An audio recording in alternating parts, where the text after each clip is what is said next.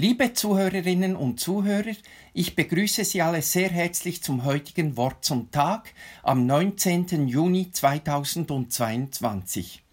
Mein Name ist Patrick Woodford, ich bin Pfarrer in der Kirchgemeinde Spiez und bin zuständig für den Pfarrkreis Faulensee. Wie bei meinem letzten Beitrag zum Wort zum Tag am letzten Sonntag möchte ich Ihnen, liebe Zuhörerinnen und Zuhörer, auch heute ein paar Gedanken zu einem Bibelzitat mit auf den Weg geben.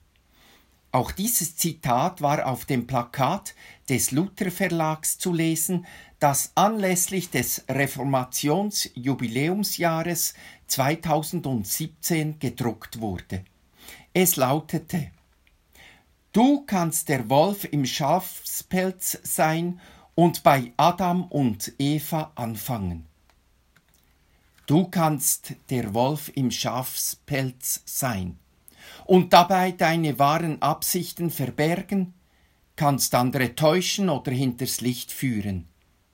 Du zeigst nicht dein wahres Gesicht, verbirgst es hinter einer undurchschaubaren Maske und versuchst dein Gegenüber auf dem falschen Fuße zu erwischen. Du vernebelst, blendest, schlägst linke und rechte Haken, wie der flüchtende Hase auf dem Felde, du bist das trojanische Pferd, das den Gegner überlisten und vernichten will. Du tust so, als sprächest du mit Engelszungen, bist in Tat und Wahrheit aber nur ein tönendes Erz, eine lärmende Zimbel. Du zeigst dich in einer Maske der Gutmütigkeit und des Wohlwollens und präsentierst dich im besten Lichte. Keiner Fliege kannst du etwas zuleide tun, erscheinst vertrauens- und glaubwürdig, erkenn- und berechenbar im Präsidentenpalast und verbirgst in Tat und Wahrheit hinter deinem Rücken das Damoklesschwert, das jeden Augenblick zuschlagen kann. Dein berechnendes Denken und deine Skrupellosigkeit sind Werkzeuge der Macht und stürzen andere ins Verderben.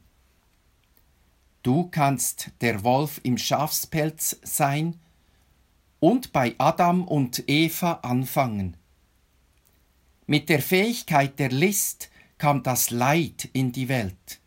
Andere überlisten, sie in die Falle locken, ihnen ein X für ein U vormachen, das bedeutet letztendlich dem zerstörerischen Feuer der Geschichte zwischen Sieg und Niederlage, Gelingen und Scheitern, Freiheit und Unterdrückung, Leben und Tod neue Nahrung zu geben.